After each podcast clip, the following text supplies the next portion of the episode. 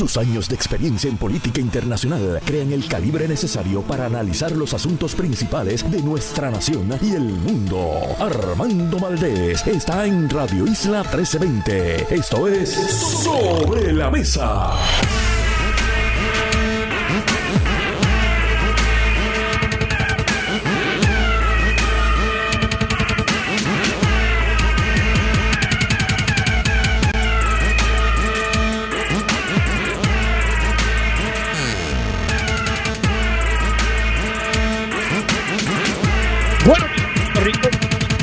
Armando Valdés, usted escucha Sobre la Mesa por Radio Isla 1320. Hoy en Sobre la Mesa, José Nadal Power y Edil Sepúlveda son nuestros analistas de temas federales en momentos en que la Cámara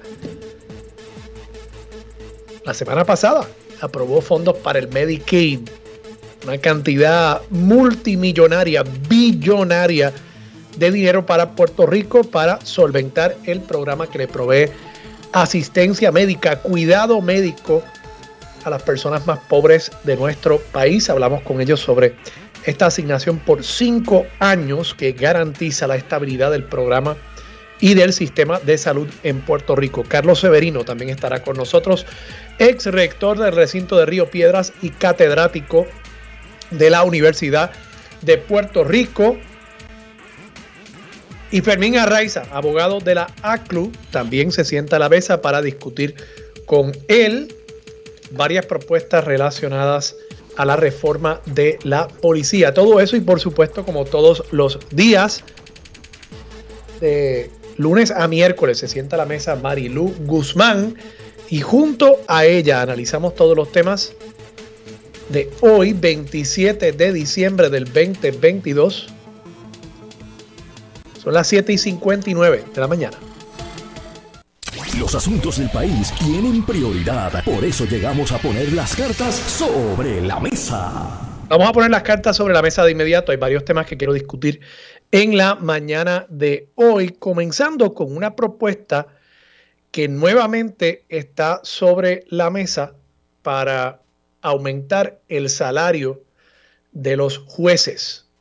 Y me resulta interesante que esta propuesta se esté discutiendo en momentos en que la mayoría de las estaciones de radio AM tienen programación grabada, Radio Isla no. Radio Isla está aquí en vivo todos los días durante la época navideña, pero ciertamente es un momento en el que hay menos atención, menos cobertura.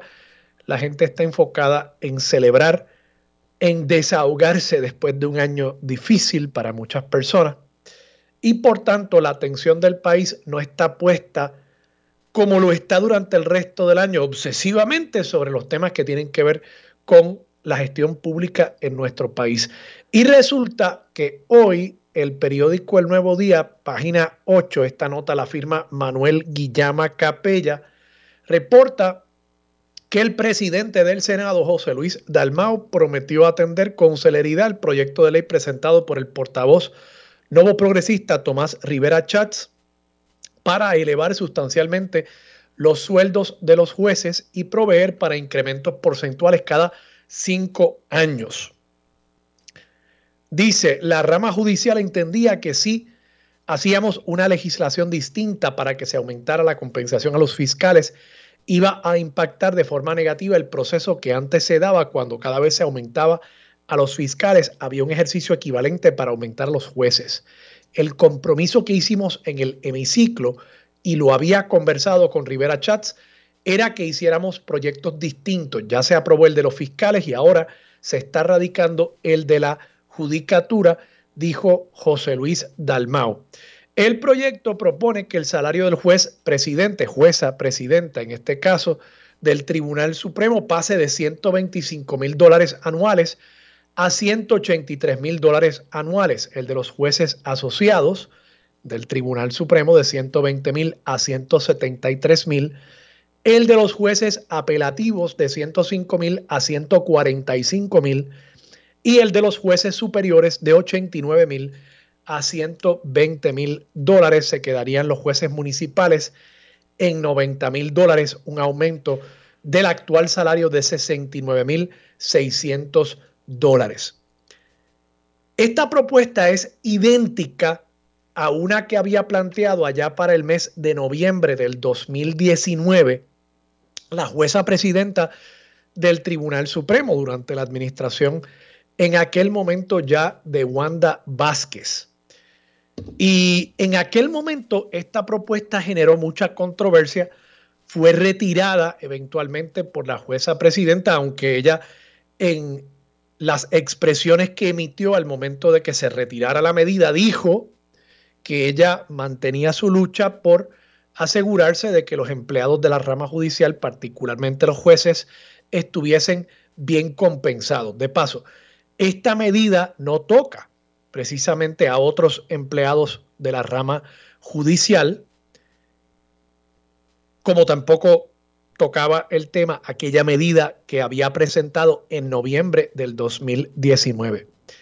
La información que tenemos en este momento para justificar esta medida, que de nuevo es idéntica a la del 2019, la información que tenemos para justificarla es poca.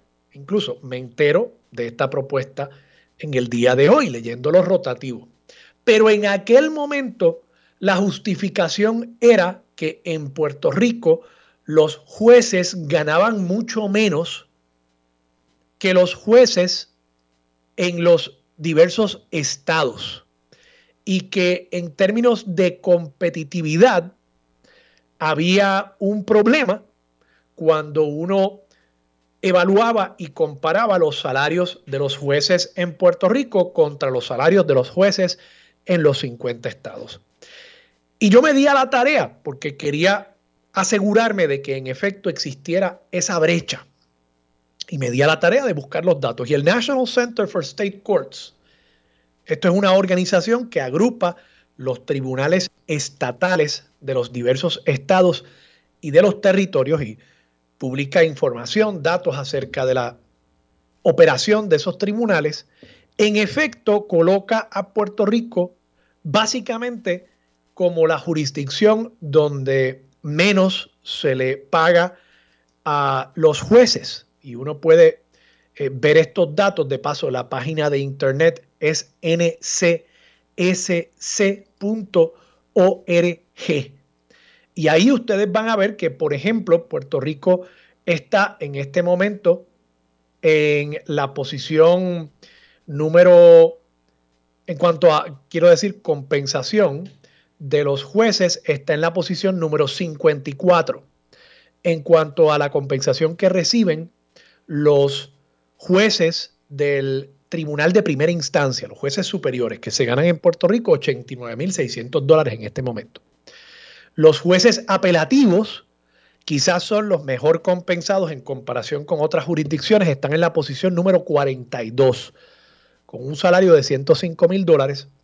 Y los jueces del Tribunal Supremo que se ganan 120 mil dólares en la actualidad, están también en la posición número 54 en comparación con los demás estados. Así que les doy ese dato porque me parece relevante y me parece que es justo decir que la jueza presidenta tiene razón en aquel momento a los efectos de que en comparación con los diversos estados, los jueces en Puerto Rico reciben menos compensación que en esas otras jurisdicciones bajo la bandera estadounidense. Ahora, la pregunta es, ¿es esa la comparación más correcta?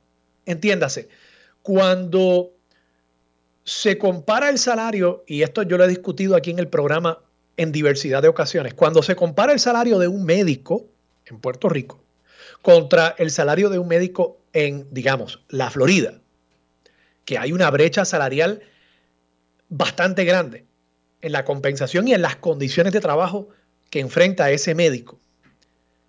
Cuando uno hace esa comparación me parece correcta y justa. ¿Por qué? Porque el médico que está aquí en Puerto Rico tiene las mismas certificaciones, tiene la misma reválida que un médico en la Florida. Por tanto, ese médico aquí en Puerto Rico que se adiestró aquí en una escuela certificada por las autoridades médicas de Estados Unidos puede recoger sus bártulos, montarse en un avión y tener un trabajo bien pago, mejor pago en la Florida que en Puerto Rico.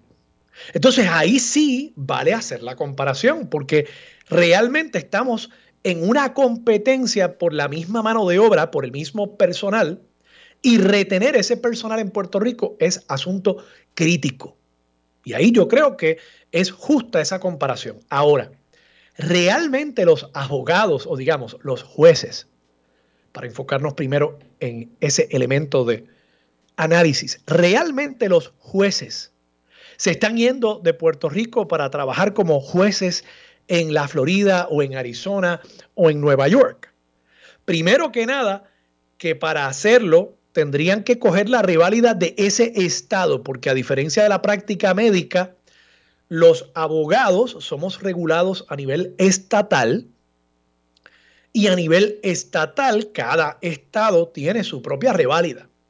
Pero además, en la mayoría de los estados, el nombramiento de un juez o la elección de un juez, porque hay muchos lugares donde los jueces, aunque esto nos parezca raro a nosotros, donde los jueces son electos, en la mayoría de esos lugares, por tanto, sea un juez electo o sea un juez nombrado por un gobernador y confirmado por un senado, en la mayoría de esos lugares se va a requerir que esa persona tenga unas conexiones políticas mínimas para ser nombrado juez. Por tanto, hay dos varas que tendría que superar uno de nuestros extraordinarios y tan eficientes jueces en Puerto Rico para poder llegar a otra jurisdicción y allí ser nombrado o ser electo juez. Entiéndase, tendría que pasar la reválida de esa jurisdicción esa es una primera barrera para la entrada a esa práctica de la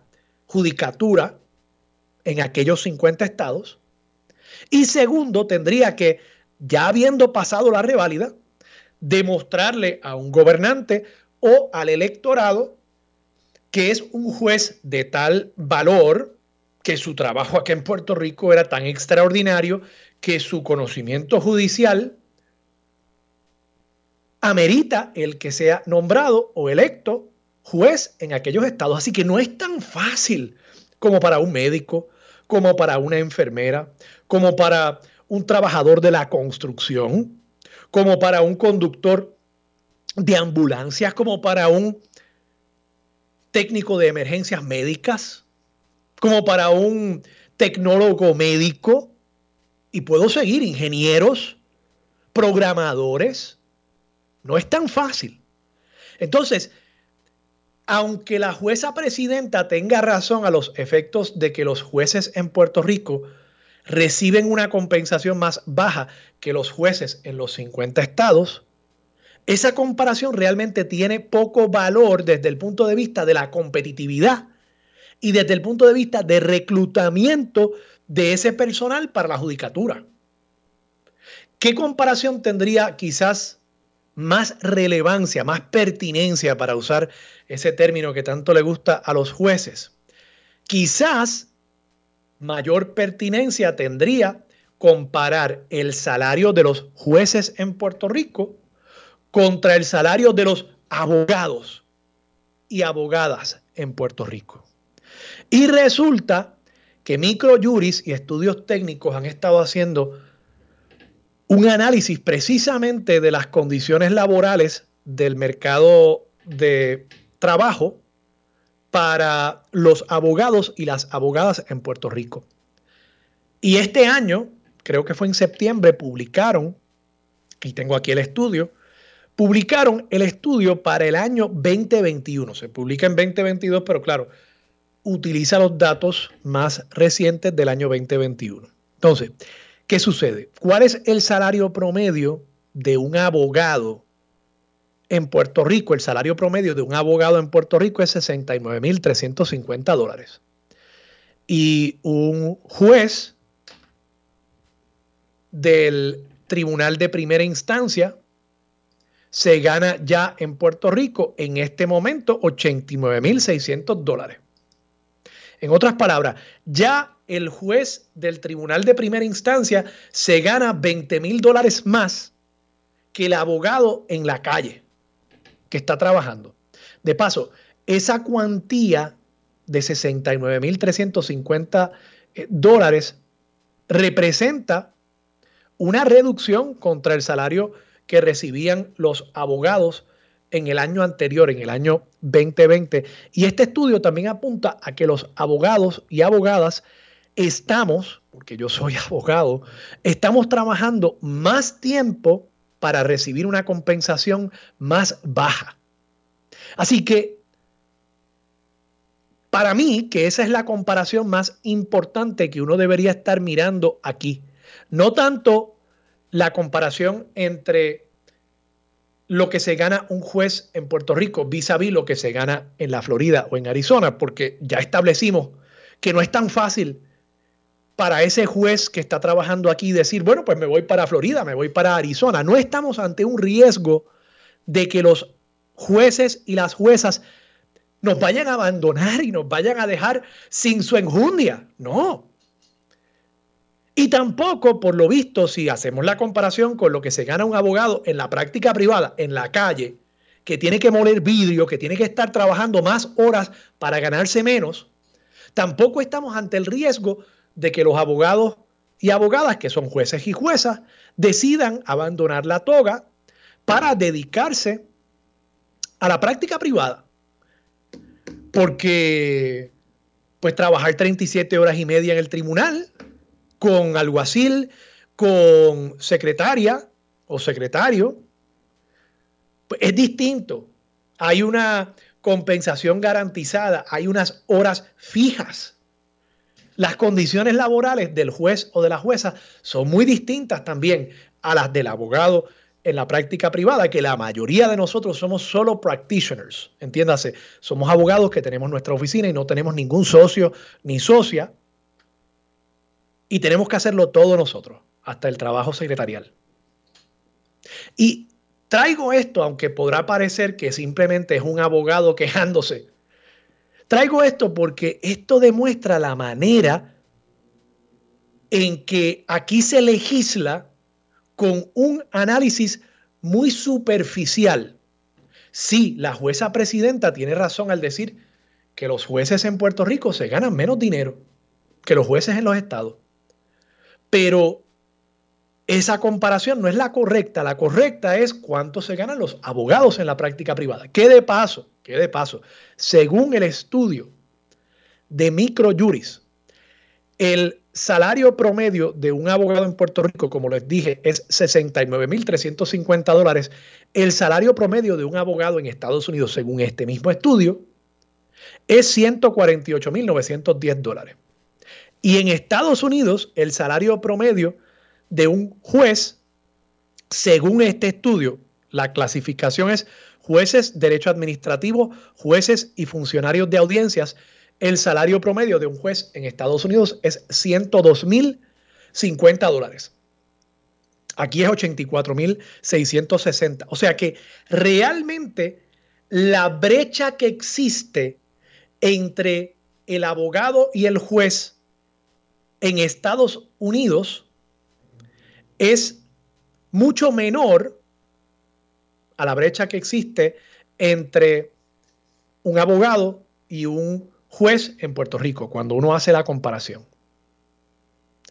Y de nuevo, no veo que en Puerto Rico en este momento haya un riesgo de que vayamos a perder nuestros jueces. Incluso la mayoría de los jueces están solicitando ser renominados yo no veo que haya mucha actividad, a menos que sean jueces que ya están llegando a la edad de retiro, que haya mucho juez que esté optando por el retiro.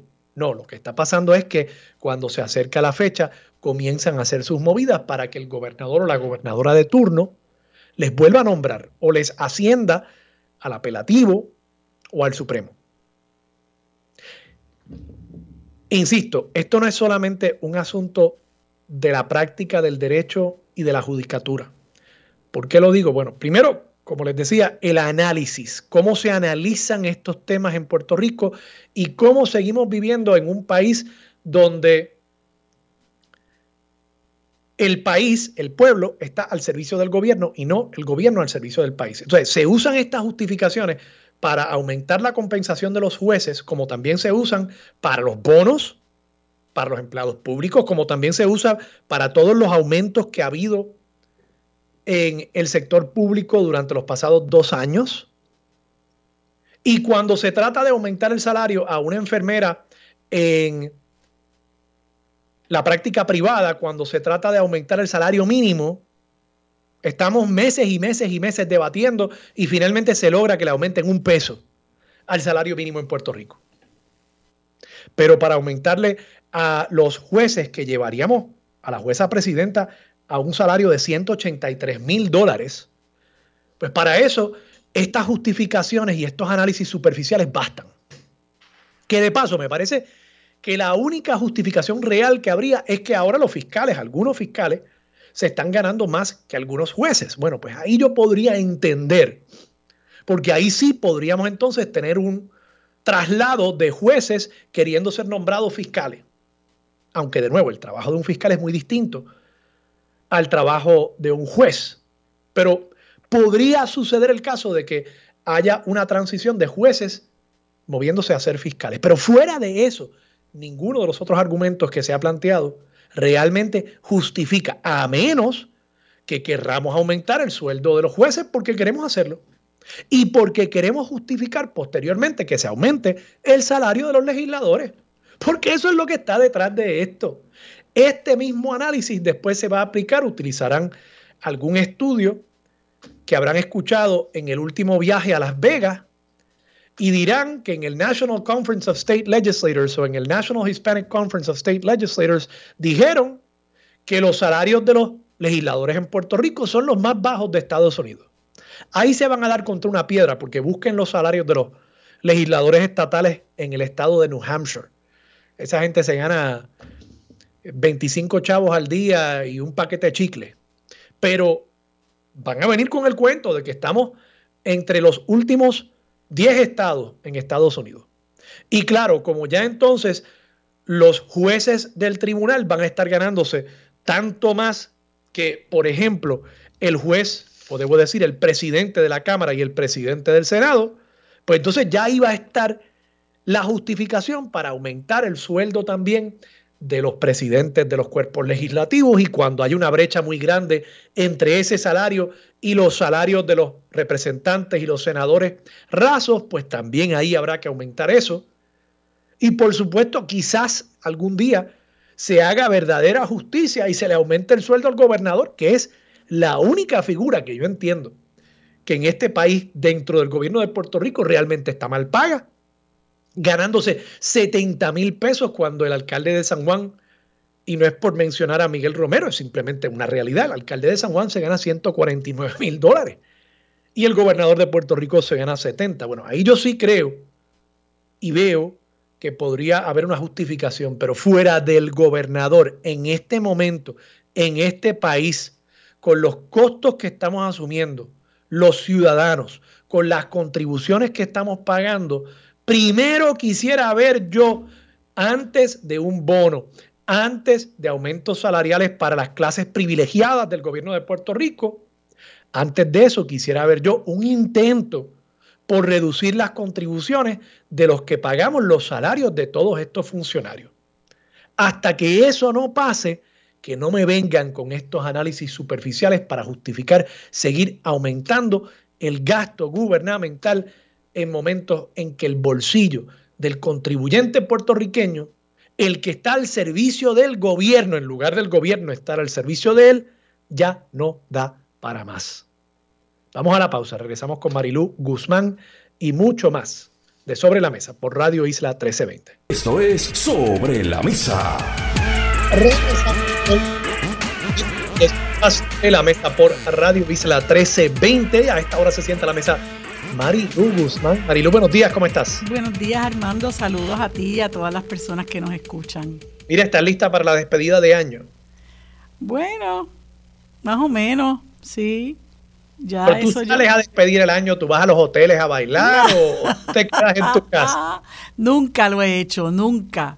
Ni cuando era joven, nunca, nunca he ido a ningún hotel a despedir nada. Siempre lo he hecho en familia.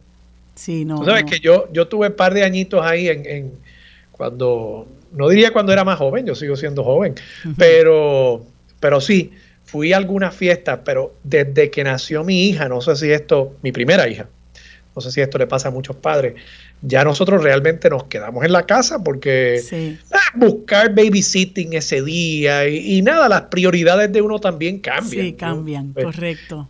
Quiero, quiero estar más tiempo con, con ellas que, con cualquier otra persona, ¿no? Mi, mi, esposa, naturalmente. Eh, y bueno, pues, pues realmente estos últimos ya cinco años eh, nos hemos quedado en casa y la pasamos de lo más bien. Seguro, seguro. Y además, a mí me gusta ver despedida esa Nueva York de, de Andy Cohen y, Anderson Cooper, que, la da CNN. Entonces ellos van bebiendo y bebiendo por televisión. yo no entiendo cómo hay gente que se... me entretengo con... Sí, sí. Yo no entiendo cómo hay gente de verdad que se mete en Times Square con ese revolú, con ese frío, a esperar que baje la bola. Es, y bajó la bola y se acabó la cosa. O sea, en lo que en, en, nada, aquello se desalojó por completo. Sí, sí, sí. No, y además que a mí me, daría hasta un poco de estrés el tema de seguridad también. Sí, sí, tú nunca sabes. mira lo que pasó en, creo que fue en Corea del Sur hace poco, eh, en una de esas actividades multitudinarias. Un Halloween, eh, sí. Eh, una pero bueno, de Halloween, sí, terrible. Nada, ya, ya yo planificando aquí para despedida de año, así que. pero Marilu, pasemos al tema que dejé sobre la mesa en el primer segmento, que le dediqué todo el espacio. Y de nuevo, yo no quiero que la gente, el público entienda que esto es un asunto solamente de nuestra profesión. Tú también eres abogada sino que para mí esto ejemplifica cómo se hace análisis, a veces muy superficial en Puerto Rico, y cómo se justifican unas medidas que son para beneficiar a una clase privilegiada, pequeña dentro del gobierno de Puerto Rico. Y, y te insisto, ¿verdad? Se está haciendo aquí la comparación entre Puerto Rico y los estados como si fuera tan sencillo para un juez trasladarse de aquí a la Florida y allí en la Florida tener un trabajo de juez. Pues no, no es así de sencillo. E insisto que en Puerto Rico, según estudios técnicos y microjuris, en Puerto Rico el abogado en la práctica privada en promedio se está ganando 69 mil pesos. El abogado que está como juez se gana 89 mil en el tribunal de primera instancia, o sea que se está ganando 20 mil dólares más. En Estados Unidos es a la inversa. Los abogados en la práctica privada, según estudios técnicos y microjuris, se ganan en promedio 148 mil dólares y los jueces están por debajo de ese salario. Es, es el servicio público, ¿no? claro. Y en el servicio público, por lo menos lo que yo entendía del servicio público, se iba a servir. Claro, claro. Y se hacía un sacrificio. Pequeño detalle, ¿verdad? Pequeño detalle. Por eso, y de ordinario, en el servicio público, eh, pues, pues habían unos trade-offs, como dicen los americanos. Yo tengo una seguridad de empleo, pero quizás mi salario no es tan alto como en el sector privado, pero lo estoy sirviendo a Puerto Rico. Estoy haciendo un trabajo que, que me apasiona, que amo. Ahora tenemos una situación a la inversa, donde aquí queremos seguir aumentándole los sueldos a los altos jerarcas del gobierno de Puerto Rico. Muchos trabajadores sociales que tanta falta hacen están ganándose 1.700 dólares al mes. Eso no da. No hay suficientes trabajadores sociales. El que está en el sector privado tampoco está justamente compensado, continúa pagando de sus escasos salarios dinero para compensar a estos altos jerarcas del gobierno a través de las contribuciones y de paso, en ningún momento cuando se hace este análisis se evalúa el desempeño de los jueces, ni el desempeño de los funcionarios públicos a los que se le pretende bonificar y aumentar los sueldos. No se evalúa el desempeño, el trabajo que hacen. Estamos como país satisfechos con un sistema judicial donde tarda 10 años a veces un caso sencillo de daños esas son las preguntas y el análisis que deberíamos estar haciendo en este momento sobre esta propuesta. Pues mira, eh, eh, tú tienes mucha razón en términos de cómo eh, hay una clase privilegiada que busca que se le privilegia aún más y que parece perder de vista que están en el servicio público. Pero de unas décadas hacia acá, Armando, tú sabes muy bien que aquí eso ha cambiado y hay una, un, un sector que ha venido al servicio público a servirse. Y por eso es que han comenzado a ser cada vez más frecuentes los casos de corrupción, porque como han venido a servirse, también han venido a servir a aquellos que le han ayudado a llegar hasta ahí.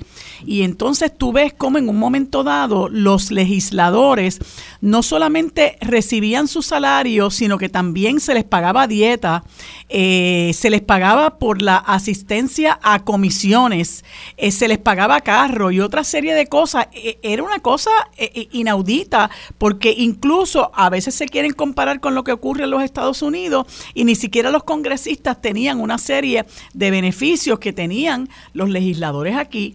Y entonces, eh, pues hubo toda una queja, ¿verdad?, bastante amplia del país para que eh, se eliminaran esos beneficios y se, y se eliminaron para que recibieran única y exclusivamente su salario. Yo no veo por qué eso no puede ser así y que vengan en su carro y que lo guíen ellos, ¿verdad? Este, porque pues, pues, pues usted es un trabajador más y aquí hace, hace mucho tiempo así eso era lo que hacían los legisladores. Este, incluso eh, llegó a haber si mi memoria no me falla o si no estoy equivocada, el, el, legislador ciudadano, ¿verdad? Que era la persona que trabajaba puramente para servir, eh, aunque se dedicara a la profesión que se dedicara y en como hacen los legisladores municipales, vamos.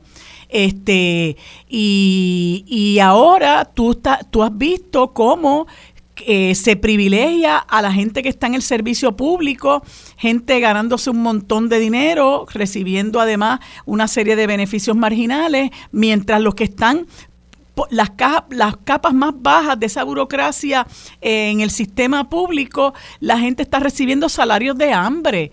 Tú mencionaste los, trabajadores, eh, los trabajadores sociales, están también los de emergencias médicas, los vigilantes de recursos naturales y en la rama judicial, lo tengo que decir, ¿cómo es posible que en el discurso donde se pide justicia salarial, entre comillas, para los jueces, no se mencionen a, los, a las secretarías y a los alguaciles. O sea, eso es insólito.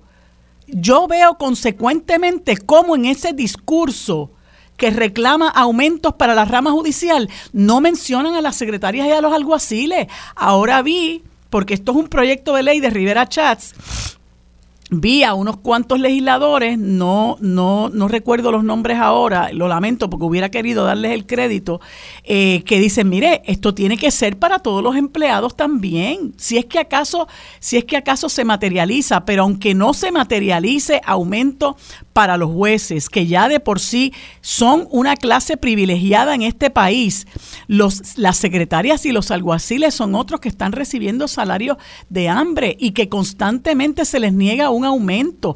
Hace, cuando aquí hubo la revuelta, por así decirlo, que se tiraron muchísimos empleados públicos a la calle, convocados por la Federación de Maestros, este, hubo compañeros de, de, de, de la de la rama judicial, secretarias y alguaciles que se tiraron a la calle el, eh, frente a los tribunales, porque como ellos tampoco se pueden organizar, tienen que aprovechar su hora de almuerzo para, para hacer este las, las manifestaciones. Eh, y en un momento dado les ofrecieron 200 pesos de, de aumento a Armando y eso es ofensivo.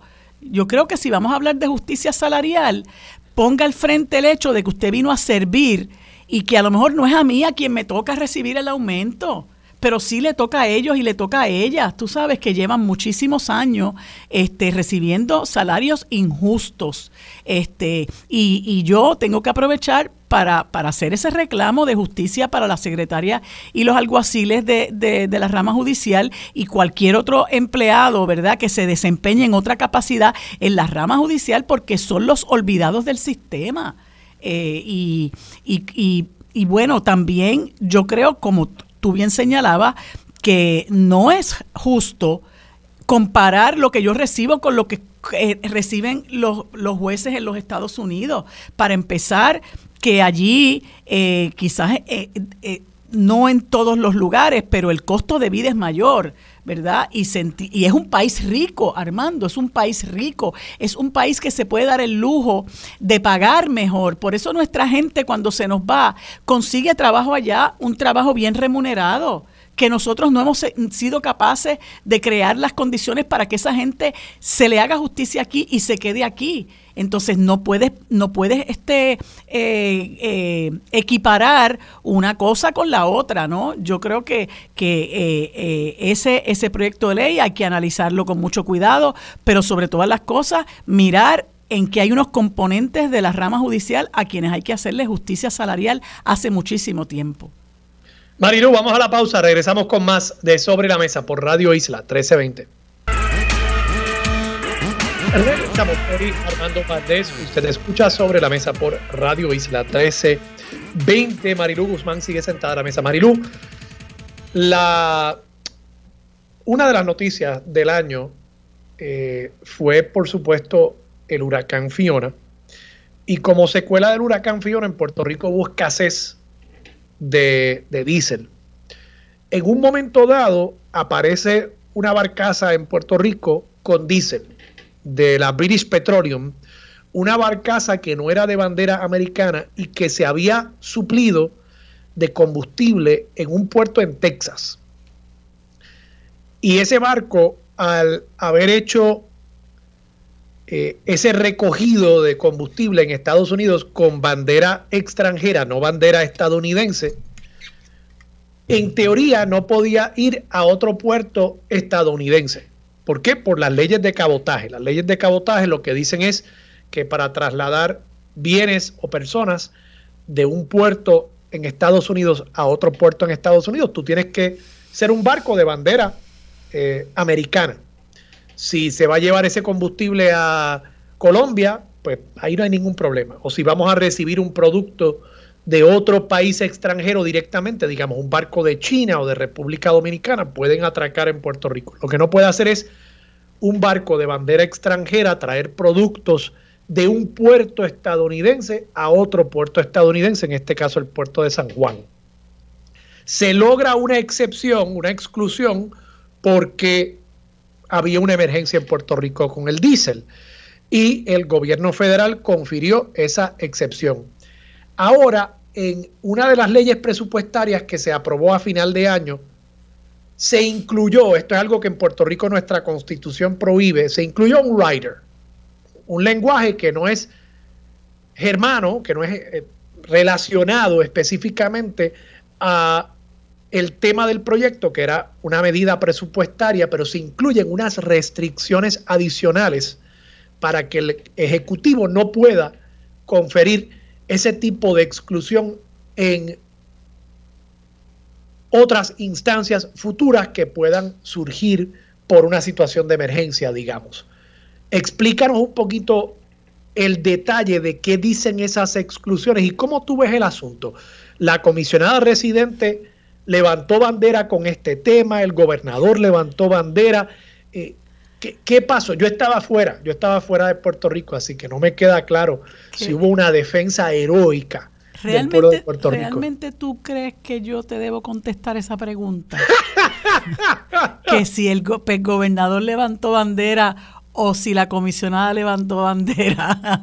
tú sabes, tú sabes más que eso, Armando. Mira, este, bueno, yo a mí me parece una medida súper injusta, ¿verdad? Este, sobre todo a pocos meses de que nosotros hubiéramos sufrido esa emergencia eh, y que incluso ese barco, yo no recuerdo cuántos días estuvo allí, creo que en la costa de Peñuela, esperando que se le autorizara, eh, eh, ¿verdad?, desembarcar. Este, y, y bueno, aquí, obviamente, primaron los intereses de la, no sé cómo es que se llama, la, asociación de American Maritime Partnership, ¿verdad? Que es la que ha reconocido a Jennifer González recientemente. Este, y lo, lo, las asociaciones que agrupan, las uniones que agrupan a los marinos mercantes, aparentemente son muy, muy, muy poderosas y han venido ejerciendo presión en el Congreso de los Estados Unidos al punto de que cuando se concedió esa exención a ese barco que era de las Islas Marshall eh, eh, y eh, vinieron dos, dos este, congresistas cuyos nombres están por aquí en el parte de prensa, pero no los veo de momento. Vinieron dos congresistas, Sam Graves de Missouri y Peter DeFacio de Oregon, y le dieron una cogida de cuello a, a, a Mayorga, a Alejandro Mayorkas, el de Homeland Security, y a Pete Buttigieg, que es el director de transportación, que cuando a Buttigieg lo nombraron director de transportación, antes de él decir, gracias eh, presidente, dijo, apoyo la ley Jones. Eso fue lo primero que dijo. Inmediatamente Joseph Biden salió a darle un espaldarazo en ese pronunciamiento. Eh, y entonces, a pesar de eso, bueno, en un acto que, era más que justo, ¿verdad? Se caía de la mata y le dan esta exención a, Puerto Rico para que ese barco pueda entrar. Y entonces estos dos legisladores, estos dos congresistas, perdón, le dan una cogida de cuello públicamente a Mallorca y a, a por vía de una carta que se publicó y aparentemente comenzaron a ejercer presión, a ejercer presión y claro está, los, los, el, el, gobierno estadounidense, y no estoy hablando del demócrata y el republicano, aunque una legislación como esta pareciera haberla firmado Donald Trump, no Joseph Biden, yo no lo hubiera esperado, de verdad. Pero eso nos deja ver que el gobierno federal, independientemente de quién esté al frente de ese gobierno, sean los republicanos o sean los demócratas, van a, a responder a los grandes intereses que le financian las campañas, que ejercen presión sobre todos estos congresistas, que a fin de cuentas es a quienes ellos responden en su gran mayoría, ¿verdad? Eh, y, y eso fue lo que realmente prevaleció, la presión de estos sectores, ¿verdad? Que, que lamentablemente la política en Estados Unidos se mueve de esa manera, no hay el más mínimo interés en hacerle justicia a la colonia y, y nosotros pues nos, nos apretaron un poco más la soga al punto de que ni siquiera eh, para, para asuntos de emergencia, lo que, lo que dice aquí que se requiere esperar al menos 48 horas para que el gobierno federal otorgue una exención temporal las normas de cabotaje que están incluidas perdón, en la ley Jones del 1920. O sea que si eso es cuestión de vida o muerte, usted espere 48 horas para que ellos decidan si a usted se le va a salvar la vida. Pero más allá del, comentario eh, eh, un poco irónico, eh, aquí eh, yo te diría que, que, tú puedes contar con los dedos de una mano y quizás te sobren dedos las personas que apoyan la aplicación a Puerto Rico de las leyes de cabotaje. Uno de ellos es Jennifer González y todos sabemos por qué, porque ella recibe eh, muchísimo dinero de las, de las compañías de transporte marítimo para su campaña y le ha entregado la conciencia a esas compañías de transporte marítimo, por eso hace poco que las reconocieron. También escuché hace poco al, licenciado Ángel Cintrón también defendiendo las leyes de cabotaje, pero incluso la gente debe conocer eh, que hace varios años, cuando el compañero Mark Bimbela presidía el Colegio de Abogados y creó este es un esfuerzo eh, al, que se llamó Junte de Voluntades, eh, en el cual participaban eh, todo tipo de sectores en el país, se incluyó a Pedro Pierluisi y se suscribió un manifiesto por unanimidad reclamando que a Puerto Rico se le eximiera de las leyes de cabotaje. Por eso me reí cuando me dijiste que como tú me preguntabas si Pierluisi había dicho algo porque él hace las cosas y no le importa después dar marcha atrás a su palabra, ¿verdad? En aquel momento era simpático apoyarnos, ¿no? En ese esfuerzo porque porque él era comisionado residente y realmente no tenía no tenía ninguna eh, eh, ninguna vela en ese entierro. Así que él dijo, es simpático que yo esté ahí, es simpático que firme esto, pero cuando pueda hacer realmente un pronunciamiento y poner la acción donde puso la palabra en aquel momento, pues he's nowhere to be found. Esa es la tristeza de la, triste realidad de este país. Marilu, vamos a la pausa. Yo, yo mantenía las esperanzas. Yo, yo quiero pensar lo mejor de nuestros líderes eh, políticos. Pero bueno, hay que echarlos a, pérdida. Hay que echarlos a pérdida. vamos a la pausa. Regresamos con más de Sobre la Mesa por Radio Isla 1320. Bueno amigos, en la próxima hora conversaremos con el licenciado José Nadal Power y el amigo abogado Edil Sepúlveda desde la capital federal. En el siguiente segmento conversaremos con el doctor Carlos Severino y en el último segmento hablamos con el licenciado Fermín Arraiza, abogado de la Asociación Americana de Libertades Civiles. Esto es lo próximo en Sobre la Mesa.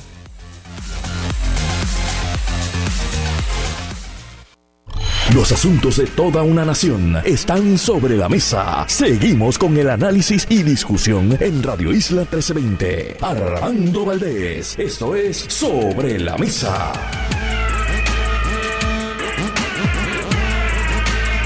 Bueno amigos, como les dije hace unos instantes, en este eh, segmento conversamos como todos los martes con el licenciado José Nadal Power y en sustitución del amigo Federico de Jesús está el también amigo abogado Edil Sepúlveda, a quienes les doy los buenos días y las gracias por estar conmigo en este segmento. Buenos días, ¿cómo están? Buenos días, Marilu, y buenos días a Nadal Powell y a la radio audiencia de Radio Isla. José está por ahí. José no está. Bueno, vamos a ver si se, si se une eh, más, más tardecito. Bueno, Edil, primero que todo, ¿verdad? Eh, quería preguntarte Ah, ya está por ahí, Nadal. ¿Está? Ahora estamos. Ah, ok. Buen día, buen día. ¿Cómo está, José? Buen día, buen día. Y saludos a todos y felicidades. Muchas gracias, igualmente. Bueno, estaba a punto de preguntarle a, a, a Edil, ¿verdad? Pues eh, cómo había pasado su Navidad conociendo que el, el, este de los Estados Unidos está siendo azotado por, por una tormenta de nieve terrible. Eh, ya eh, creo que suman 50 las personas muertas. Y, y, bueno, quiero saber, ¿verdad?, cómo, cómo está el asunto por allá, Edil. Sí, no, la pasé comiendo pernil y, y tomando coquitos. la pasé con con familia en, en West Virginia, eh, el estado de Virginia Occidental, que estaba bastante frío. Eh, y ahora mismo estoy en Asheville, Carolina del Norte, viniendo oh. desde Washington, D.C., pero en Washington, D.C. estuvo frío, pero no hubo nieve oh. eh, ni esos estragos que hemos visto en, en Nueva York y, y, otros estados. Sí, sí, sí. Yo estuve viendo unos visuales de Buffalo y realmente son aterradores. Es una cosa terrible, ¿verdad? E, es, triste eh, que ya haya tantas personas fallecidas y bueno, esperemos que, que pues que que la, la, situación mejore, ¿verdad? Ya las personas que tristemente fallecieron, pues, pues es algo que es irreparable, pero bueno, espero que el asunto mejore. Y vamos a, como dicen, a lo que vinimos. Edil, tú me habías enviado eh, una información para que la podamos discutir, que me parece que es muy interesante, que tiene que ver eh, con el ómnibus que aprobó eh, el Congreso de los Estados Unidos y que incluye ¿verdad? Entre otras, una asignación eh, al Departamento de Energía de los Estados Unidos para colocar sistemas solares y de almacenamiento en los techos de las viviendas de personas de bajos recursos y o personas discapacitadas en Puerto Rico. La asignación es de mil millones de dólares y eso eh, responde al trabajo que hicieron muchos grupos comunitarios, entre ellos el Grupo Cambio, la organización Cambio, que dirige eh, la ingeniero Ingrid Vila, y también eh, em, está eh, el programa de Puerto Rico el programa de Puerto Rico para Solar United Neighbors que dirige David Ortiz y eh, de paso, también Boricuas Unidos en la Diáspora, que es una organización que tú también diriges, Edil, y me gustaría saber qué representa eh, para, para, este, para nosotros, ¿verdad? Sé que esto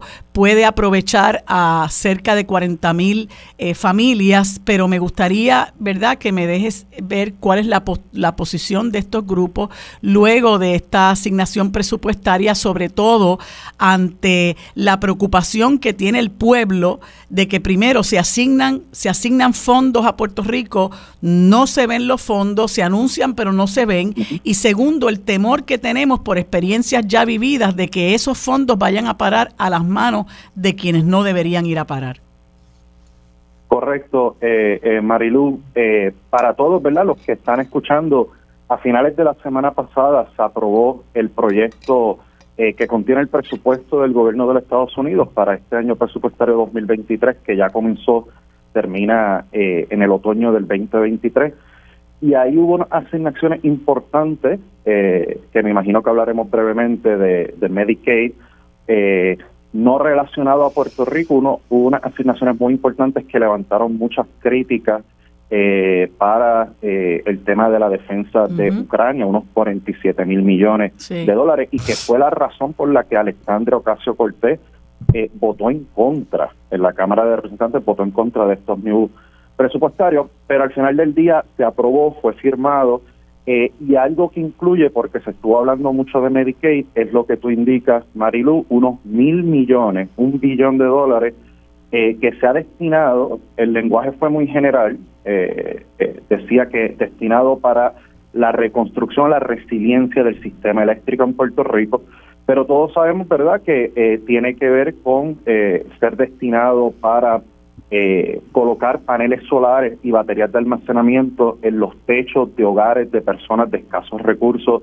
en Puerto Rico. Esto fue una idea que ha sido impulsada eh, por organizaciones de base comunitarias ambientales en Puerto Rico, liderados por Ingrid Pila, eh, y que lo acogió eh, varios congresistas liderados por Raúl Grijalva. Ellos habían enviado una carta al liderato congresional pidiendo por 5 billones de dólares. Luego la Casa Blanca también estuvo a favor y la Casa Blanca indicó que, que, que fueran 3 billones de dólares y al final se aprobaron un billón de dólares. Y sí, todos nosotros estamos ¿verdad? con la misma preocupación que tú indicas, que el dinero pueda ser utilizado, porque gran parte del dinero eh, eh, que se aprobó luego del paso de la María al día de hoy, y específicamente para la reconstrucción del sistema eléctrico, alrededor de 9 mil millones de dólares. A FEMA prácticamente nada ha sido utilizado. Así que eh, este dinero va a estar siendo administrado por el Departamento de Energía Federal. Nosotros tenemos la confianza, la fe de que en esta ocasión eh, sí pueda ser exitoso. ¿Por qué? Porque la secretaria del Departamento de Energía eh, ha mostrado un interés muy particular por Puerto Rico, eh, porque se han creado varios grupos, ¿verdad?, de trabajo sobre el tema de Puerto Rico dentro del Departamento de Energía.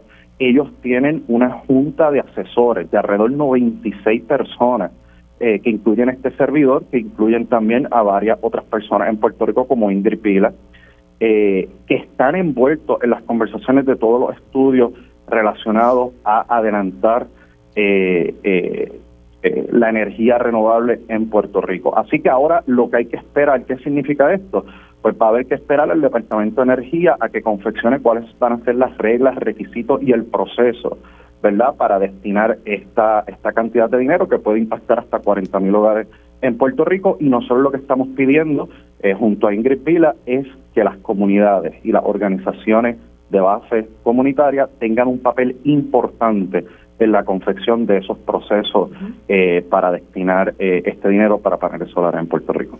¿Qué, qué, ¿Qué comentario te merece esto, José? Sobre todo cuando existe en Puerto Rico una política pública energética de que para el 2050, si mi memoria no me falla, me corrigen si me equivoqué, em, debe haber un 100% de energía renovable en el país.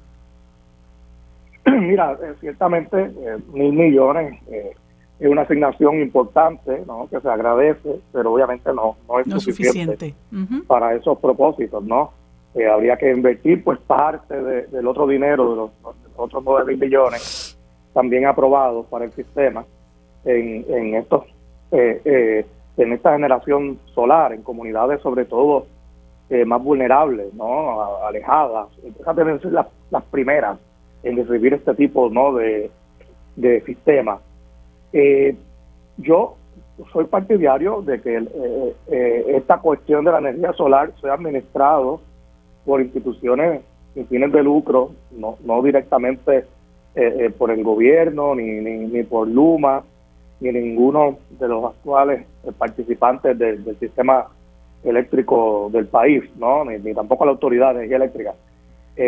creo que organizaciones como Casa Pueblo ¿no? han demostrado ya que saben manejar este tipo de, de sistema de energía solar.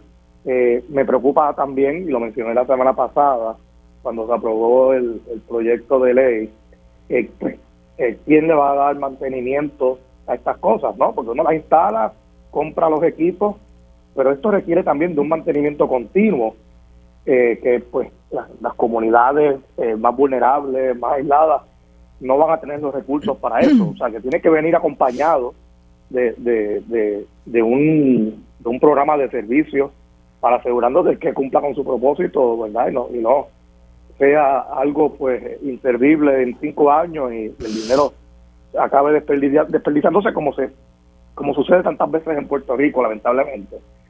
Y, y bueno, pues, yo por eso pues eh, eh, eh, creo que, que tiene que ser el, el, tercer sector el que administre esto y de cara al futuro, pues tiene que haber mayores inyecciones de fondo. Eh, de todos modos, eh, no, no, no veo realista que el 100% de la generación eh, en un momento dado, de aquí a 20 años, vaya a ser pues, de energía solar o, o, eólica. Sí.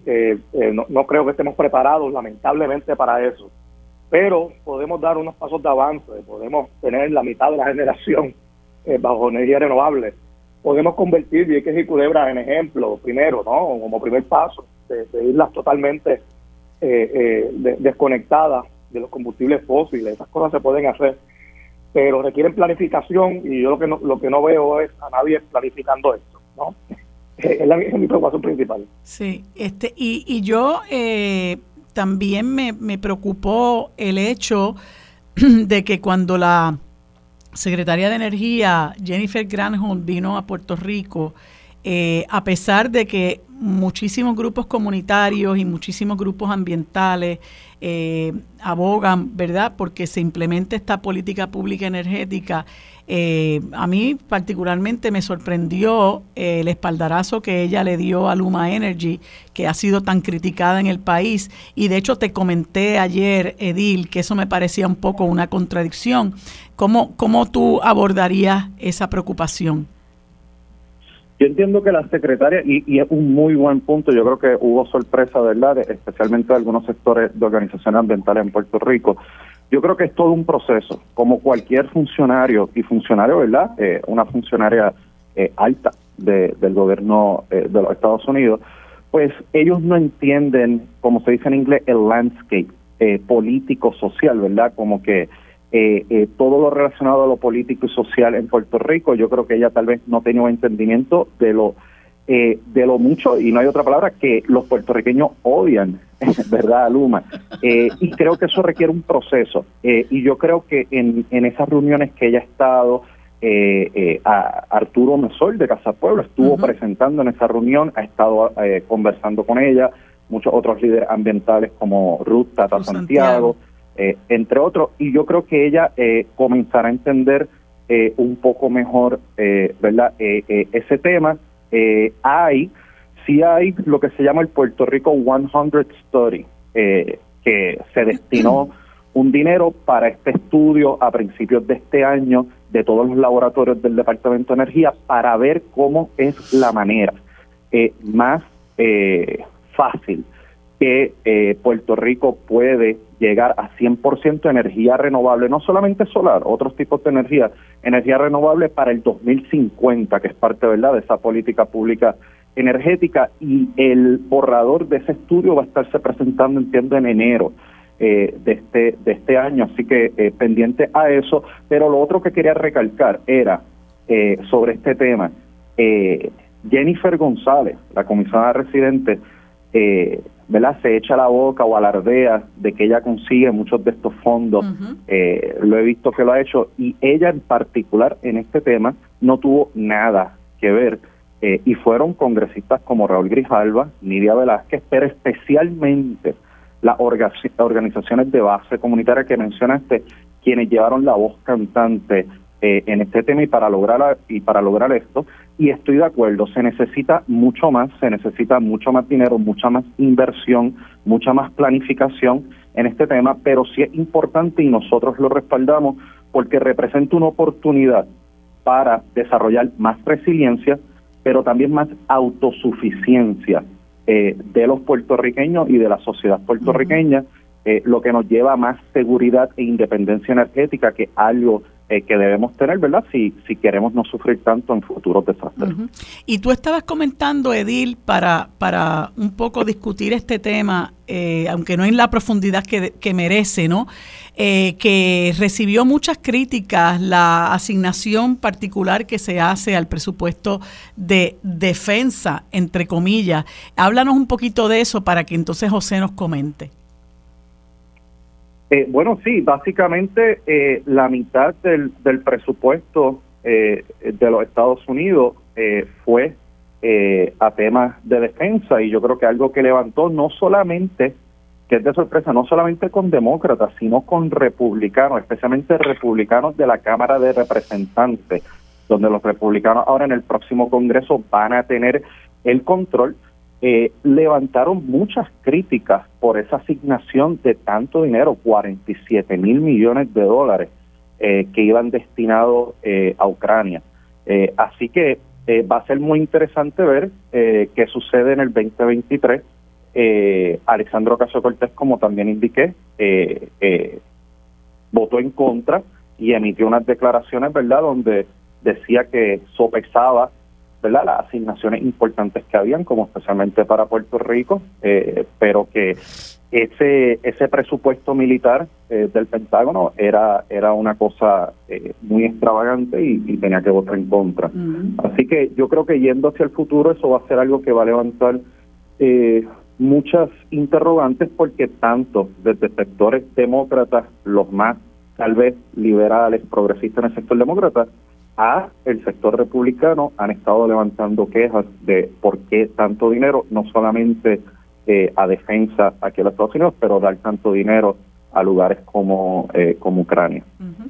y, y sobre eso, José, eh, yo creo que, que hay unas críticas que son loables, ¿verdad? En el sentido de que Estados Unidos es un país pues muy rico, pero que tiene un, una gran cantidad de problemas sociales, eh, tiene unos sectores eh, viviendo en, en, condiciones de pobreza, tiene medio millón de personas viviendo en la calle, eh, hay una gente que está no, no, no me viene el término en español, pero que están underinsured, eh, lo que se refiere a los servicios de salud en, los Estados Unidos, y 47 mil millones de dólares a mí me parece prácticamente esta palabra tampoco se usa en español, pero eh, me parece prácticamente obsceno, ¿no? Para, para, para apoyar un conflicto bélico.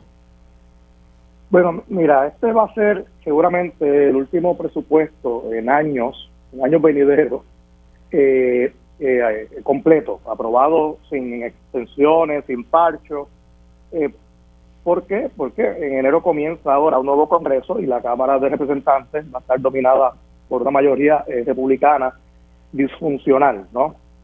Y, eso lo saben los republicanos del Senado, lo saben muchos republicanos que están allí en la Cámara. Y este lenguaje de defensa se, pues, se, insertó en el presupuesto en parte para darle estabilidad a estas asignaciones eh, eh, de cara al futuro, ¿no?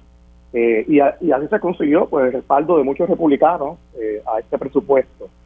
Eh, sobre los méritos de, de, ayudar o no a Ucrania, yo creo que ahí hay un consenso general en los Estados Unidos de que sí es necesaria la ayuda.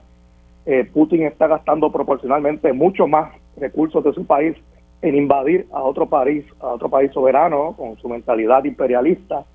y en esta situación, pues, tanto los Estados Unidos eh, como Europa pues han decidido que es importantísimo defender eh, la integridad y soberanía de Ucrania para evitar que esto se repita en, el futuro, por lo menos en Europa.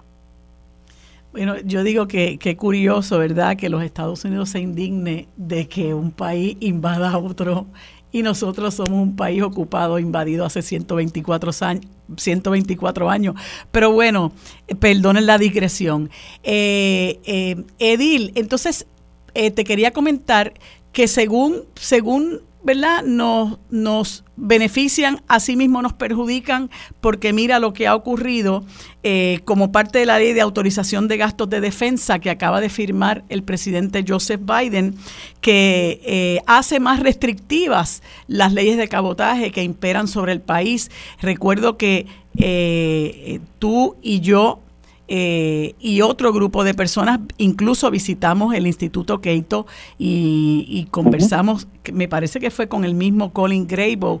Eh, Ajá, eh, eh, que favorece la, la, eliminación de las leyes de cabotaje y ahora resulta que nos han apretado un poco más el cuello, este, bueno, respondiendo a estos grandes intereses que yo sostengo que eso es lo que, lo que, lo que caracteriza al gobierno federal, independientemente de republicanos y demócratas, porque esta parecería muy, muy bien una legislación que, que muy bien pudiera firmar Donald Trump, pero la ha firmado Joseph Biden sin considerar el efecto negativo que eso tiene para nosotros los puertorriqueños, a quienes se nos encarece este, enormemente el, el, la, el, el, costo de los bienes y servicios, de los bienes, perdón, eh, de consumo que recibimos aquí, y máxime hace más difícil las exenciones hasta en casos de emergencia. Qué bueno que trae ese tema, ¿verdad? Porque eh, eh, eh, una vez más ¿verdad? Un ejemplo de eh, más colonialismo para Puerto Rico. Brevemente sobre Ucrania y lo que Nadal Power decía, yo creo, ¿verdad? Lo bien irónico de todo esto eh, es que nos dicen, ¿verdad?, que no podemos ser independientes eh, porque, ¿verdad?, no vamos a recibir ningún dinero de los Estados Unidos. Y aquí Ucrania, que no es ni Estado de los Estados Unidos, que no es colonia, como nosotros somos de los Estados Unidos, que ni tan siquiera tiene un pacto de libre asociación con los Estados Unidos, que es un país independiente ocupado eh, por otra potencia como lo somos nosotros, recibe 47 mil millones de dólares. Y así muchos países alrededor del mundo, como Israel y muchos otros, eh, reciben millonadas, ¿verdad? Eh, que siempre parten de cuáles son los intereses de los Estados Unidos. Así que es una ironía. Pero sí, esta, esta cuestión que, que estaba incluida en la autorización de los gastos de defensa que estábamos hablando, es un ejemplo más ¿verdad? Yo diría de que en los últimos 10, 20 años eh, el colonialismo estadounidense en Puerto Rico ha definitivamente eh, eh, se ha recrudecido y lo hemos visto especialmente del 2016 para acá con promesa con el trato que ha habido del gobierno luego de los pasos del huracán Irma y María, los terremotos, con las decisiones del Tribunal Supremo de Estados Unidos, que han sido algunas cuatro o cinco, comenzando con Sánchez Valle en los últimos cinco o seis años. Y ahora tenemos este ejemplo de más restricciones en las normas de cabotaje, que lo que va a significar, va a ser, eh, fue que le añadieron que ahora se va a necesitar 48 horas para que el gobierno federal otorgue una exención temporal en las normas de cabotaje. Y eso lo que va a suceder es que cuando haya una emergencia o un desastre como el que sucedió ahora con el huracán Fiona, eh, el barco, ¿verdad?, que quiera traer, por ejemplo, diésel acá a Puerto Rico de emergencia, va a tener que solicitar la dispensa, va a tener que esperar 48 horas en puerto y una vez la den, entonces es que va a poder cargar y zarpar. Y eso es diferente a lo que sucedió, ¿verdad?, hace unos meses atrás, cuando un barco que ya había zarpado sin la dispensa pues pudo venir a Puerto Rico. Así que un ejemplo más de colonialismo, no puedo creer cómo el Partido Popular Democrático y los pocos colonialistas que quedan eh, puedan seguir defendiendo el ELA, eh, ¿verdad?, bajo este recrudecimiento eh, del colonialismo en Puerto Rico. Pues para, en el último, en el minuto que me queda, José, yo, yo siempre he sostenido que esto de las leyes de cabotaje es, un, es un tema que del que podían echar mano eh, los populares para encaminar eh, el desarrollo del ELA, pero, pero los veo silentes en cuanto a un asunto que, que, resulta ser un atropello al país. El Partido Popular me parece que ha sido firme eh, en contra de, la ley de cabotaje durante los años. como he dicho anteriormente en el programa, hay que escoger las peleas a veces. Yo creo que es posible alguna extensión parcial en el futuro si todos nos unimos no olvidemos que la comisionada residente es defensora de, la ley de cabotaje. Eh, eh, esto aplica también a Hawái, aplica en todos los Estados Unidos, no solamente a Puerto Rico. Eh, Así que no, no quiero, quiero aclarar eso porque se crea la impresión de que esto es una cosa sobre Puerto Rico nada más. Eh, y aclaro también, la totalidad de dinero que recibe Puerto Rico anualmente del gobierno federal, ya sean los individuos como el mismo gobierno, excede la totalidad que Estados Unidos destina en ayuda internacional a los distintos países, excluyendo, claro está, la situación de Ucrania actual. Pero lo digo para que se entienda la magnitud de lo, de lo que se recibe aquí, ¿no? Bueno, eso, eh, eso es algo que obviamente podemos discutir, ¿verdad? Pero eh, lo dejaremos para otro momento. De todas maneras, gracias a ambos por estar conmigo en este segmento. Gracias, Edil, por sustituir también a Federico. Gracias, José. Eh, lo conversaré con ustedes ya en el nuevo año, así que les deseo un año nuevo feliz, con mucha salud y mucha prosperidad y que tengan un bonito día. Para discutir los temas sobre la mesa que impactan a todos los sectores del país, se une a la mesa el destacado geógrafo y especialista en asuntos internacionales, el doctor Carlos Severino. Bueno amigos, en este segmento y como todos los martes conversamos con el doctor Carlos Severino Valdés geógrafo y exrector del recinto de Río Piedras de la Universidad de Puerto Rico, a quien le doy los buenos días y las gracias por estar con nosotros en este segmento. Saludos, Carlos, ¿cómo estás? Estoy muy bien, gracias Marilu. Espero que tú también la hayas pasado bien, igual que toda la radio. Gracias siempre por la oportunidad. ¿Cómo no? Pues Carlos, eh, me sugeriste una serie de temas, son todos muy interesantes, trataré de cubrirlos todos, pero principalmente me ha llamado poderosamente la atención este eh, al respecto de que el presidente eh, Boric de Chile anuncia su intención de abrir una embajada en Palestina en el mediano plazo. Me parece que eso es inesperado, eh, pero al, al, mismo tiempo, pues es una noticia eh, que nos debe llamar la atención a todos porque, ¿verdad?, pone en el mapa la situación de Palestina. Correcto, eh, sí, el, el, parte de prensa que emitió el Estado chileno la semana pasada, pues afirma que la intención del presidente Boris es de establecer una misión diplomática en Palestina, eh, y fue muy enfático de que debe ser en el mediano plazo, o sea que hay fuerte eh, camino eh, organizativo a ese propósito. Eso sería apenas el segundo país en América Latina y en el Caribe que tiene alguna representación diplomática en Palestina. Eh, nosotros dos son Honduras y, República Dominicana, curiosamente, además de un, un puñado de países que no son más de 12 países en el mundo los que tienen eh, eh, representación, pero en este momento, en este momento hay, un movimiento hacia eso de cada vez más países pronunciándose por tener una representación en Palestina. Yo creo que la causa palestina, en términos generales, se puede decir que sufrió un momento de baja eh, por mucho tiempo, eh, a través del cual Israel pues, comenzó a, a, establecer acuerdos con los países que fueron antiguamente enemigos eh, y que tuvieron luchas en su apoyo a Palestina. Y la causa palestina se fue erosionando, no solo por problemas de diplomáticos, eh, sino también por problemas internos, luchas internas, ¿no? Pero en este momento eh, lo que uno observa es un, un, reavivamiento de la causa palestina y sin duda alguna el, el mundial, por ejemplo, de, de Qatar, pues todo el mundo dice que el ganador de, del evento del mundial pues fue Argentina, pero hubo dos ganadores adicionales. El, segundo ganador fue obviamente el país sede, que montó un proyecto geopolítico importante, pero el tercer lugar se lo brindan muchas personas a la causa palestina, porque Qatar es un país de los más que está apoyando la causa palestina eh, con dinero, con ejercicios diplomáticos diferentes a lo que fue. Así que vemos eso como una tendencia eh, novel. Ahora en el 2023 vemos, de hecho, eh, vale la pena destacar que el presidente Castillo eh, tenía también ese compromiso programático, el presidente o el, presidente que está preso. Algunos dicen que el presidente todavía no, pero en fin, lo de Palestina sí es algo que está se está viendo como algo muy interesante en el panorama internacional. Bueno, esperemos que, ¿verdad? Que eso se encamine porque eso es un pueblo eh, muy oprimido, ¿verdad? Y, a, la, a, la, vista del resto de la comunidad internacional. Y entonces eh, también quería comentar contigo otro tema que me trae aquí a la atención y es el hecho de que Venezuela cierre el año con el mayor desempeño de su Producto Interno Bruto en América Latina y el Caribe.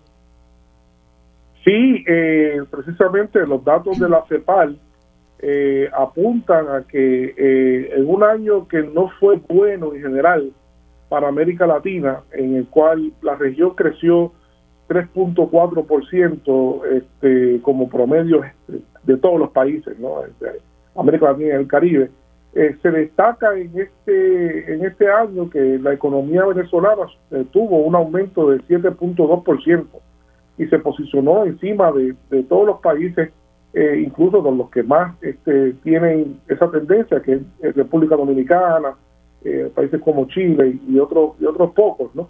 Pero eh, eso hay que decirlo, pero hay que también explicar un poco que no significa necesariamente que eso implique que la economía de Venezuela esté bien, sino lo que significa eso es que la economía seguramente de Venezuela comienza a salir de un profundo hoyo eh, que comenzó fuertemente en el año 2016 con las fuertes sanciones. Recordemos que Venezuela está sancionada eh, en más de 700 eh, ítems ¿no? por Estados Unidos y que quebró, especialmente en el caso de Venezuela, las sanciones fueron devastadoras. una economía que tenía un Producto Interno Bruto de unos 300 mil millones de dólares al año cayó estrepitosamente a unos 80 mil millones de dólares al año. No fue un golpe que no sabemos cómo la economía venezolana realmente pudo sobrevivir ese, ese fuerte bajón de producción que tuvo el país. Así que sí, este, mucha gente lo ve con entusiasmo, eh, otra gente lo ve con cierto cierto eh, eh, ¿verdad? cierto detén, pero ciertamente ese, ese, ese crecimiento registrado augura una nueva tendencia y una nueva, un nuevo reinicio de la economía eh, venezolana con toda seguridad. Y eh, si nos da el tiempo, me comentas que hay una peligrosa eh, situación en un conflicto entre Serbia y Kosovo y el ejército, el ejército serbio está en alerta máxima. ¿De qué trata este conflicto?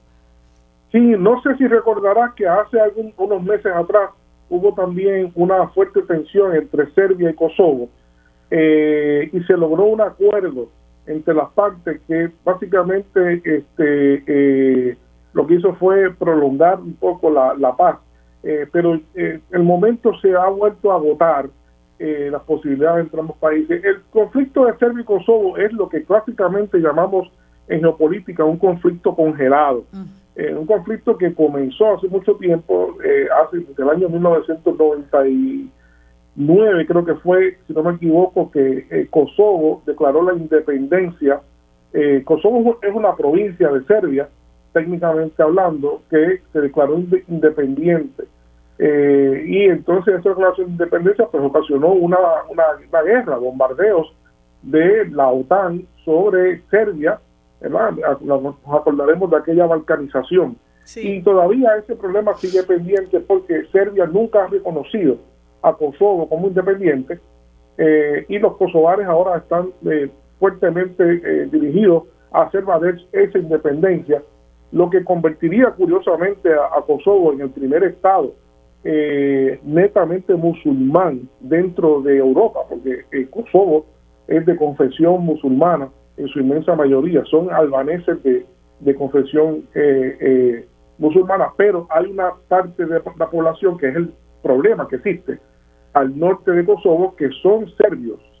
Y entonces, pues lo que se está haciendo es que hay tensión con la población serbia en Kosovo y el Estado de Serbia está respondiendo para defender a su población. Pero no hay duda, eh, no hay duda de que este conflicto aunque tiene esta característica, es parte de una expresión del conflicto que se está viviendo en este momento entre Estados Unidos y Rusia, porque la OTAN eh, apoya a Kosovo, mientras que Rusia y otros aliados apoyan a Serbia. Así que es una expresión más del frente de los conflictos globales que estamos viendo en este momento y muy peligrosamente está a punto de poder estallar.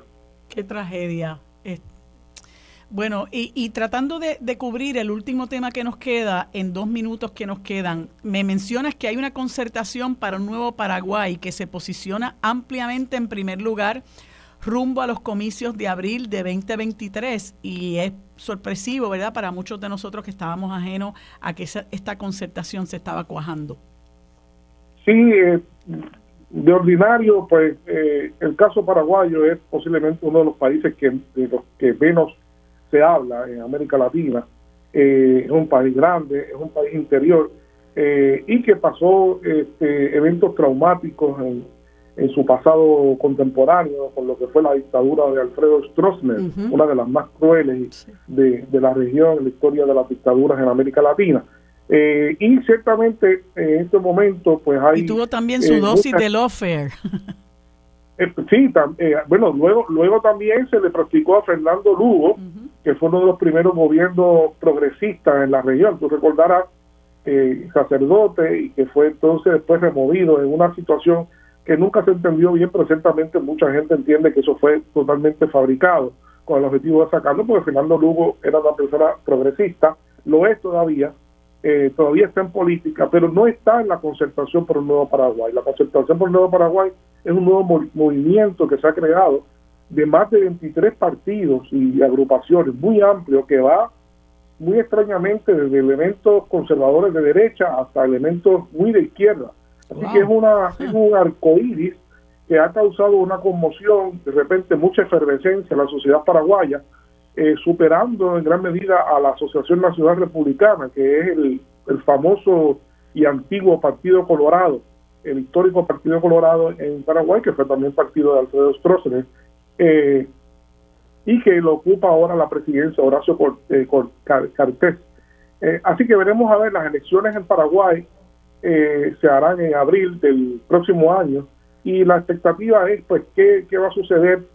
Fernando Lugo pues está en otro frente, frente Guazú, más, más distante, pero están allí, así que todo parece indicar, después de esta primaria que se celebró la semana pasada, el partido Concertación para un Nuevo Paraguay está ampliamente favorecido por, pues, las votaciones. Pues habrá que mirar este proceso con mucho interés y detenimiento. Carlos, como siempre, muchas gracias por estar conmigo en este segmento, como todos los martes, como es el último eh, segmento que tenemos antes de finalizar el año. Te deseo lo mejor desde aquí te mando un abrazo y te deseo un año nuevo muy, muy feliz, con mucha salud y con mucha paz y prosperidad. Nos vemos el año que viene.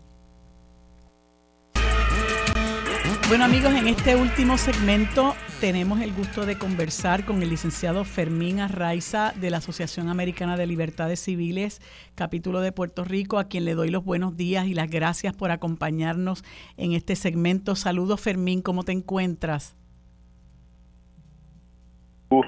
Saludos a ti y a todo el público que nos escucha.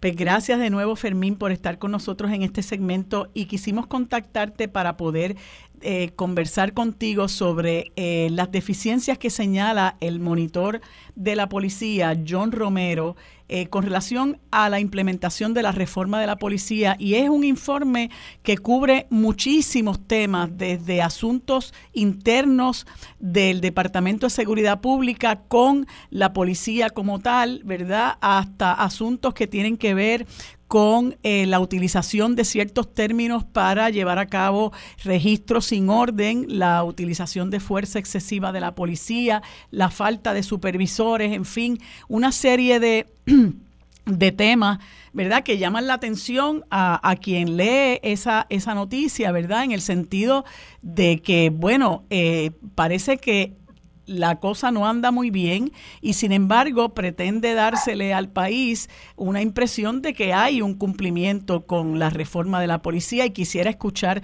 tu parecer sobre esta, este informe del monitor de la policía. Sí, mira, María de Lourdes, eh, la reforma de la policía está muy lejos, ¿verdad?, de, de estar en cumplimiento. Eh, nosotros entendemos desde la perspectiva de la ACLU, ¿verdad? a base de los informes anteriores, y de la revisión de este informe que todavía estamos revisándolo en un informe extenso, como tú muy bien dices, y cubre muchísimas áreas, desde el área de profesionalización de la policía, uso de fuerza, hasta área de tecnología, eh, cómo tener una policía comunitaria, eh, incidentes de violencia doméstica, cómo los está abordando la policía, incluso cuando hay oficiales de la policía con este tipo de señalamiento o de denuncia.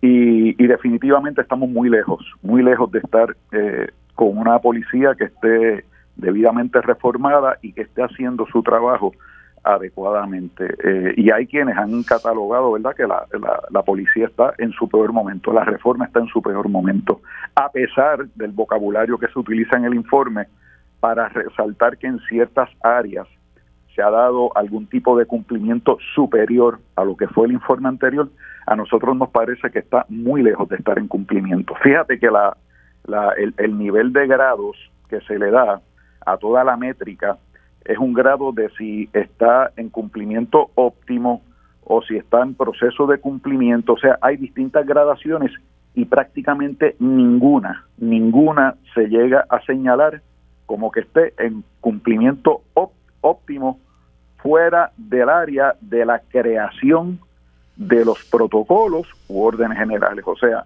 todo está escrito en papel, muy bonito, pero cuando vamos al momento de la capacitación, del adiestramiento, de la supervisión de los oficiales del orden público, prácticamente estamos en una D o una C menos.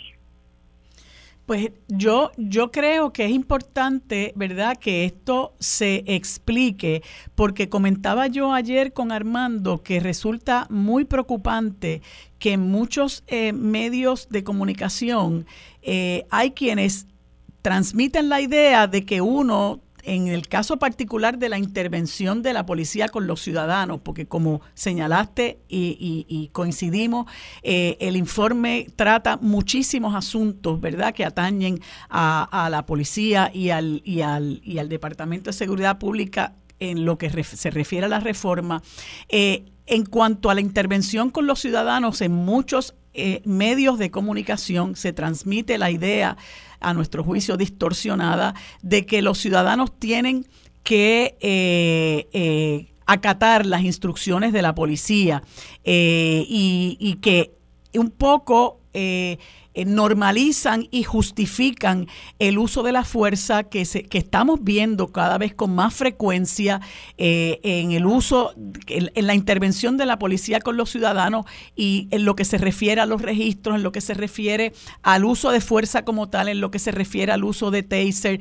Y un poco me parece que la Asociación Americana de Libertades Civiles contribuye a orientar a nuestra gente en el sentido de cuáles son los derechos que tiene la ciudadanía frente al Estado y que en efecto eh, hay unos, unos parámetros bajo los cuales la policía debe regirse y que pareciera, ¿verdad?, que no se están observando y vemos, por otro lado, cómo en el caso del, del director del Departamento de Seguridad Pública y también del comisionado de la policía, observamos toda esta narrativa de estar justificando y defendiendo las actuaciones de la policía cuando vemos realmente que, como tú muy bien señalas, todo tiende a indicar que la reforma de la policía está en su peor momento.